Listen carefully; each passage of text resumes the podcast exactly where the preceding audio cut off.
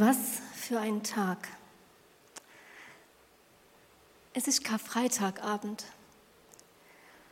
Und es gibt Dinge in unserem Leben, die kann man uns noch so oft erklären. Und wir verstehen sie einfach nicht. Und so ging es mir auch lange mit diesem Karfreitag. Wie soll das gehen, dass, wie es Katja vorhin gesagt hat, da wurde Jesus als Lamm geschlachtet für uns. Wie soll das gehen, dass jemand meine Schuld übernommen hat? Ich kann mich daran erinnern, als ich klein war, da war ich auch eine ganz eifrige Kirchgängerin und der Karfreitag, es war der langweiligste Tag überhaupt. Alle hatten schwarze Kleider an. Man durfte als Kind nicht lachen. Im Fernsehen kam jedes Jahr, und da gab es nur drei Programme, jedes Jahr Ben Hur, die alte Fassung, stundenlang. Zu essen gab es Fisch, wenn überhaupt, bis die Schwaben irgendwann so diese, kennt ihr das, die Herrgottspscheißerle? Sagt euch das was? Man nennt es gemeinhin Maultaschen, bis die das erfunden haben. Das war so für mich Karfreitag.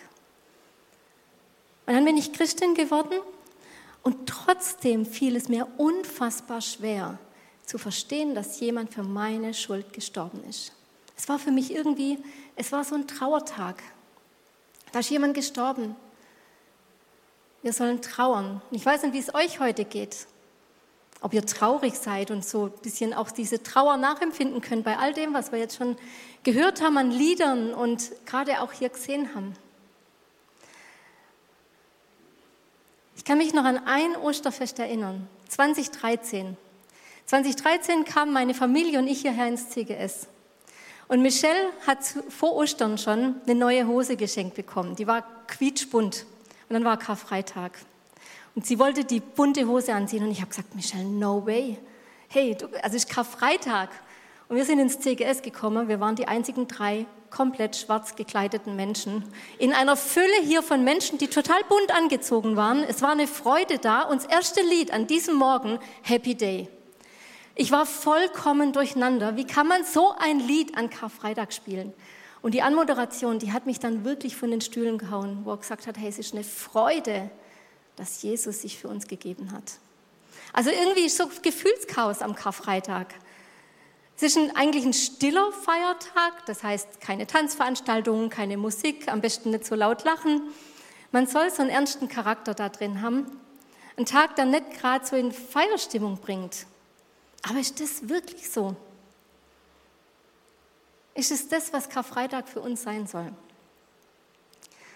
Mit diesem Tag wussten die Menschen schon von Beginn an nicht allzu viel anzufangen oder gut umzugehen. Wir haben es gerade gesehen. Auch wenn der Soldat eine fiktive Rolle war, weiß man doch, es hat Menschen damals irritiert, was da geschehen ist an dem Tag draußen auf dem Hügel.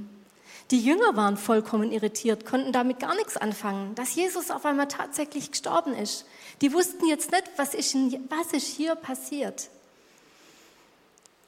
Und wir haben vorhin einen Text gehört, den Daniel vorgelesen hat.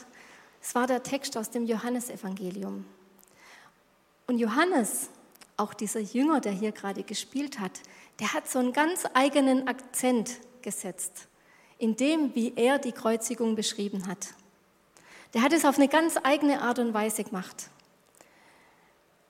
Er erzählt zum Beispiel gar nicht so viel über das Leiden von Jesus. Das wird relativ schnell abgehandelt. Und auch so diese, der qualvolle Schrei, mein Gott, mein Gott, warum hast du mich verlassen, wo wir in einem anderen Evangelium lesen, das führt Johannes nicht auf. Der erzählt da nichts davon.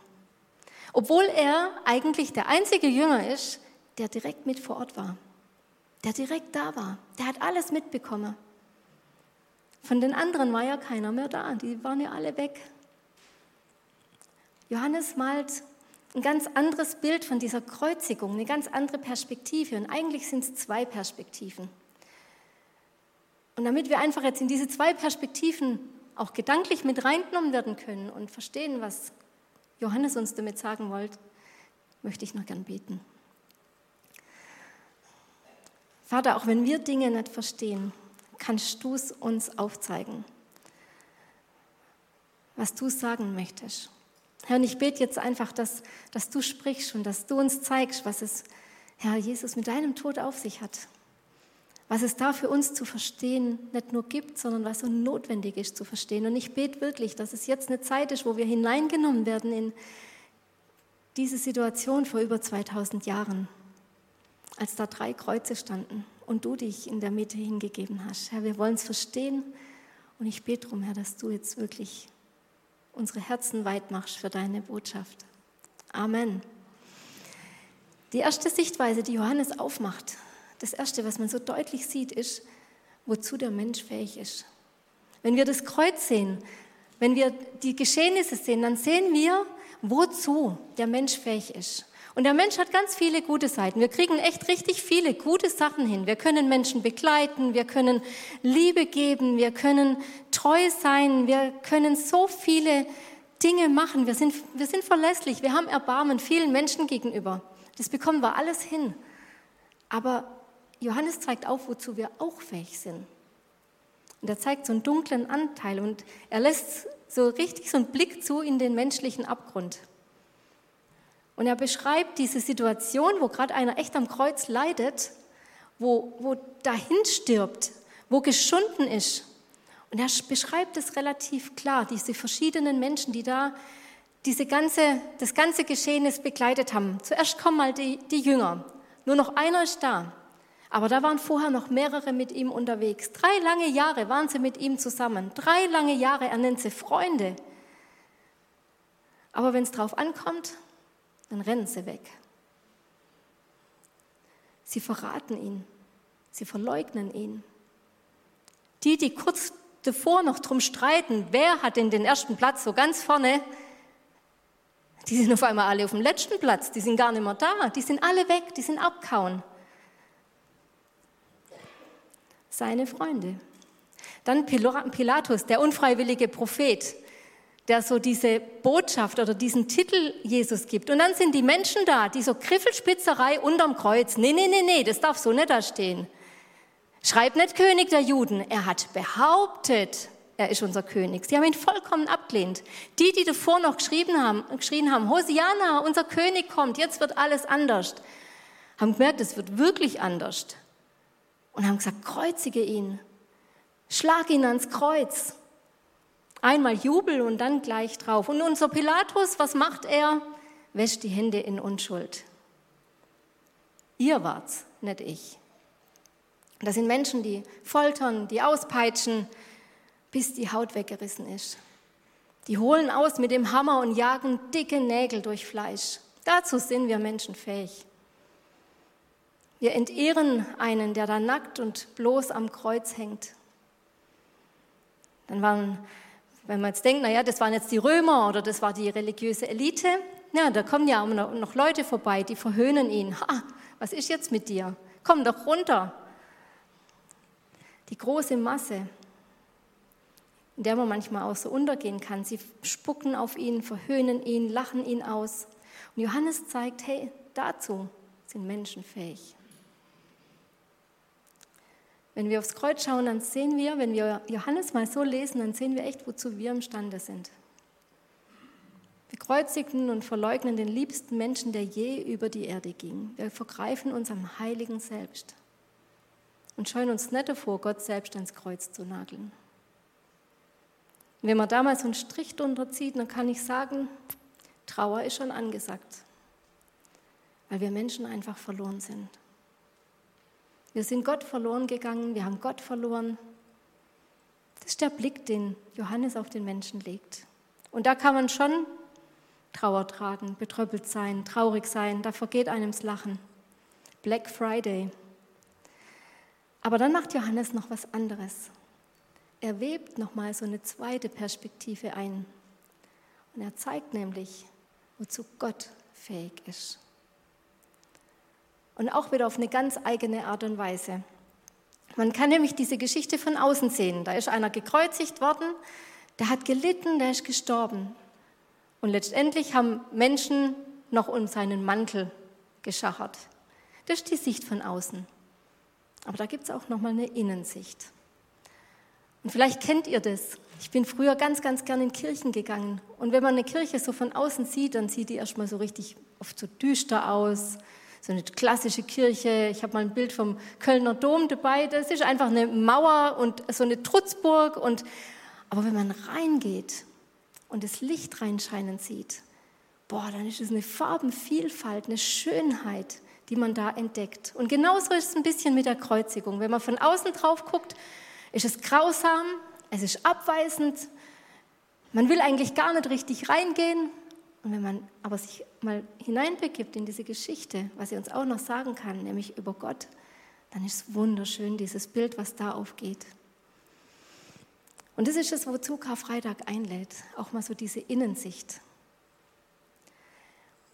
Johannes sagt nämlich eins, und es ist ihm ganz wichtig, alles, was da geschehen ist am Kreuz, das geschah, weil es geschehen musste. Das geschah, auf das sich die Schrift erfüllt. Er schildert keine Qual, sondern er sagt, das, was da passiert ist, da draußen, das musste so sein. Das musste so kommen. Und er erzählt diese Perspektive mit, mit Bildern und mit, mit Sätzen und Worten von Jesus, die dem damaligen Menschen extrem vertraut waren. Jeder, der die Worte gehört hat, bei dem hat alles aufleuchten müssen, was da gerade draußen passiert ist. Jeder Jude, der diese Worte gehört hat oder gelesen hat, bei dem haben die Ohren wirklich klingeln müssen. Die Soldaten würfeln um den Mantel von Jesus. Da könnte man sagen, naja, das haben die wahrscheinlich oft gemacht. Aber normalerweise wurde er zerteilt. Und die Soldaten, die haben sich vielleicht stark und mächtig gefühlt in all dem, was sie tun. Und der eine, der hat sich noch gefreut, dass er gewonnen hat. Aber sind sie wirklich so stark? Und haben sie wirklich gewonnen? Im Psalm 22 steht, sie verteilen meine Kleider unter sich und werfen das los, wer mein Obergewand bekommen soll. Und das haben sie gemacht. Soldaten denken, sie würfeln, dabei sind sie nur die Würfel. Sie sind die Würfel in diesem Spiel. Das ist kein Spiel, was Gott spielt, aber sie sind die Würfel, die Gott benutzt. Nicht sie haben Gott in der Hand, sondern Gott hat sie in der Hand und zwar vollkommen. Ihm ist nichts entglitten, weil das hat alles so sein müssen, damit die Schrift erfüllt hat. Und Karfreitag hat eine Botschaft. Gott hat alles unter Kontrolle. Und dann kriegt Jesus Durst. Aber er hat Durst, damit sich die Schrift erfüllt. Man gab mir Galle zur Speise, so heißt es im Psalm 69, und Essig reichte man mir zu trinken, als ich durstig war. Was Johannes macht, ist, sagt, er sagt, hey, schaut mal genau hin, da gibt es noch mal viel mehr. Hinter dem, was ihr seht, leuchtet noch mal was anderes auf. Da führt einer Regie und hat das Zepter in der Hand, von Anfang bis Ende. Johannes ist wichtig dass wir sehen, Gott selbst ist am Werk. In dem ganzen Geschehen, in der ganzen Dramatik. Und wenn ich das sehe, dann frage ich nochmal, was ist das für eine Stimmung? Ist es immer noch Trauerstimmung? Ich weiß nicht, wie es euch geht, aber bei mir kommt, kommt eine Ehrfurcht auf. Ehrfurcht vor Gott. Ergriffenheit vor Gott, der alles wusste, wie es geschehen wird und sich hingegeben hat. Und es kommt für, bei mir eine Begeisterung für den auf, der das Drehbuch für das alles geschrieben hat. Karfreitag heißt nicht, es ist ein kollektives Versinken in eine depressive Stimmung. Vor allem, wenn mein Handy da vorne gerade klingelt. Karfreitag ist der größte Triumph, den, den Gott nur, nur haben konnte. Jesus stirbt, ja. Er stirbt einen grausamen Tod. Aber was ist das letzte Wort, das Jesus sagt? Was sind die letzten Worte von Jesus? Es ist vollbracht. Es ist vollbracht. Er sagt nicht, boah, ein Glück, es ist endlich vorbei. Er sagt, ich hab's, ich hab's geschafft, es ist vollbracht. Und dann gibt es noch eine Sache, die ich euch kurz mit reinnehmen will, nämlich, was Johannes nochmal ganz wichtig ist, ist, wann ist das alles passiert? Die anderen Evangelisten, die nehmen diese Zeit, die haben eine Chronologie und dann heißt zur dritten, zur sechsten, zur neunten Stunde. Johannes ist dem ist extrem wichtig, dass er sagt, an welchem Tag das Ganze war. Es wird zweimal in der ganzen Geschichte erwähnt, einmal am Anfang und einmal am Ende. Und da heißt es, es war Rüsttag, der Tag vor dem Sabbat. Und die führenden Männer des jüdischen Volkes wollten nicht, dass die Gekreuzigten den Sabbat über dem Kreuz hängen blieben. Umso mehr, als dieser Sabbat ein besonders hoher Feiertag war. Es war der Rüsttag. Warum betont er das? Am Rüsttag liefen die Vorbereitungen für das große Pessach, für das Passafest. Und was jeder Jude wusste, der in Jerusalem gewohnt hat oder in der Umgebung gelebt hat, am Rüsttag wurden um die Mittagszeit die Lämmer durchs Schafstor getrieben, damit sie im Tempel geschlachtet werden für das große Fest. Und das Passalam, das haben die Juden dort über Jahrhunderte gefeiert. Diese Tradition, das geht auf etwas zurück, was 1500 Jahre zuvor schon stattgefunden hat, also mehrere hundert Jahre zuvor. Da war das Volk Israel in Gefangenschaft in Ägypten. Und Gott hat das Volk befreit. Und was hat er zu ihnen gesagt? Schlachtet ein Lamm. Und wenn ihr dieses Lamm geschlachtet habt, dann macht ein Zeichen auf euren Türpfosten. Nehmt Blut von dem Passalam und bestreicht damit den Türpfosten. Jeder Jude wusste das und das haben sie gefeiert und deswegen wurden die Lämmer geschlachtet in Erinnerung an das, was damals passiert ist.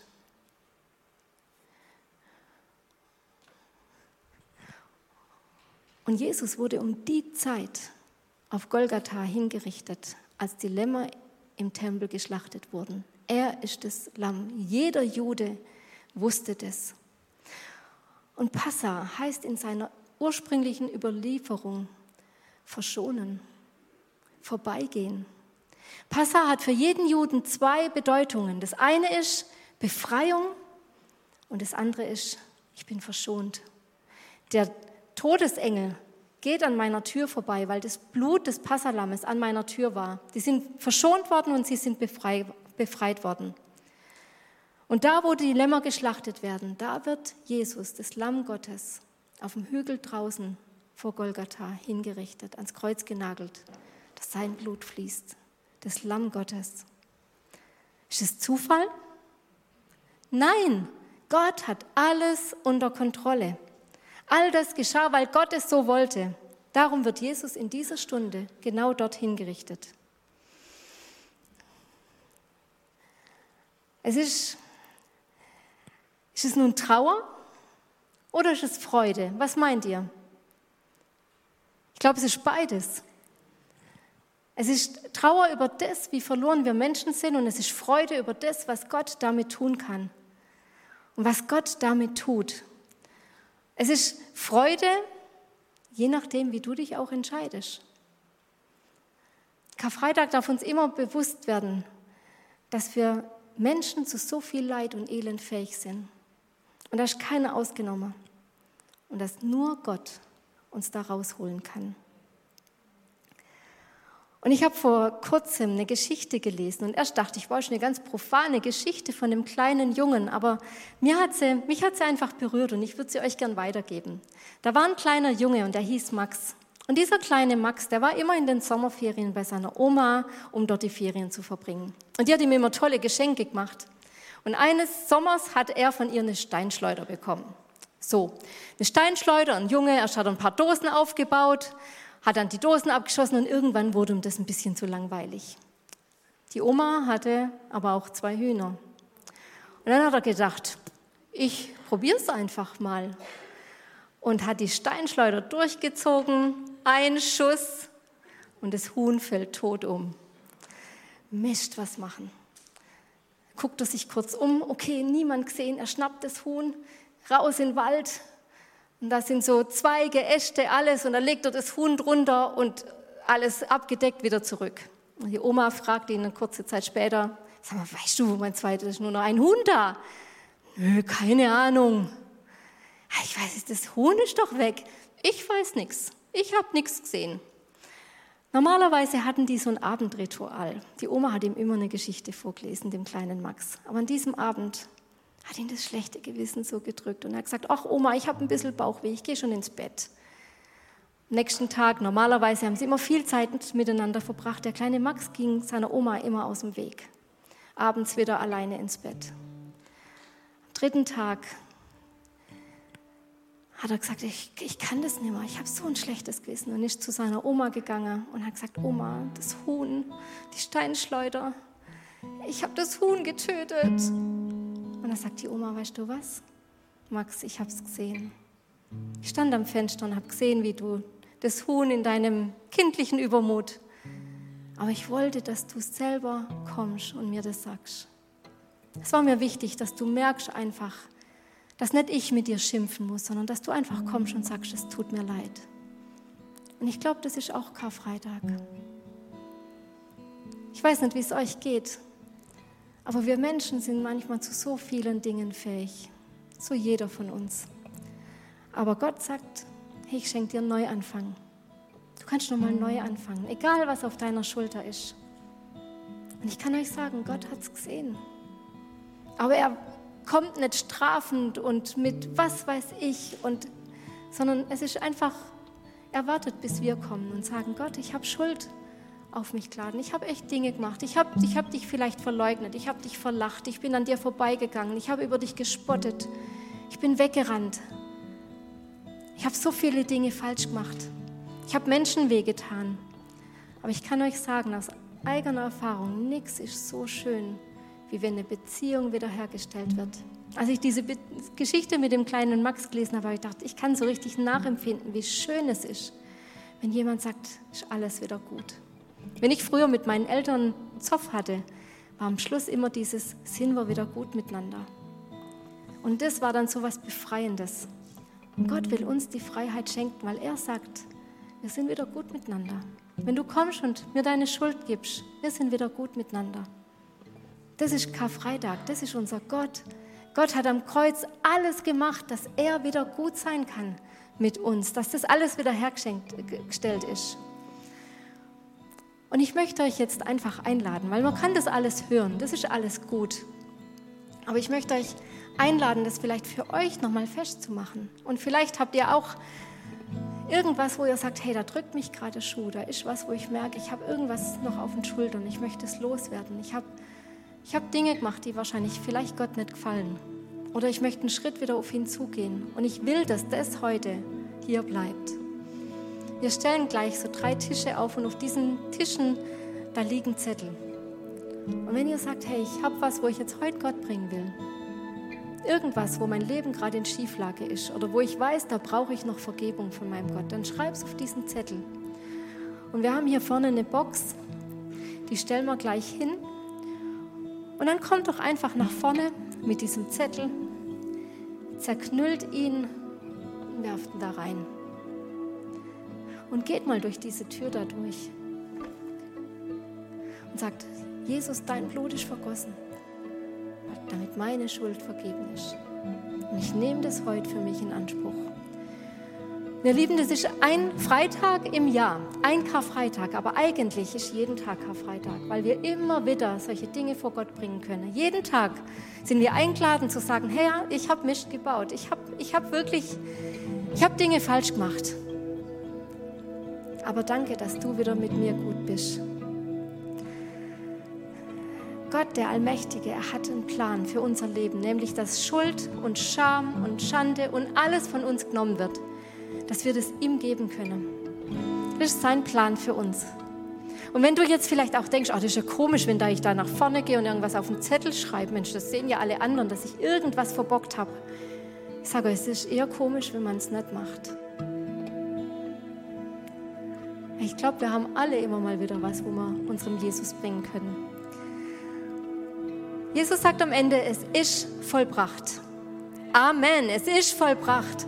Normalerweise sagen wir, wenn, das, wenn was zu Ende ist, es ist vollbracht. Wenn ich ein Werk vollendet habe, dann sage ich, es ist vollbracht, ich habe es fertig. Aber wenn Gott sagt, es ist vollbracht, dann fängt er gerade erst an. Und zwar seine Geschichte mit dir. Und das ist diese gute Botschaft von Karfreitag. Und lasst uns doch unseren Gott jetzt loben, feiern, ehren, uns freuen dafür, dass er alles getan hat. Er ist das Alpha und das Omega, der Anfänger und der Vollender. Er ist der Herr aller Herren und er ist der König aller Könige. Und er ist, ist einfach wert, dass wir ihm all das bringen, was wir haben, weil er uns alles gegeben hat. Und ich will schließen mit Epheser 1. Da steht durch ihn, der sein Blut für uns vergossen hat, sind wir erlöst. Durch ihn sind uns unsere Verfehlungen vergeben. Daran wird sichtbar, wie groß Gottes Gnade ist. Er hat sie uns in ihrer ganzen Fülle erfahren lassen. Amen.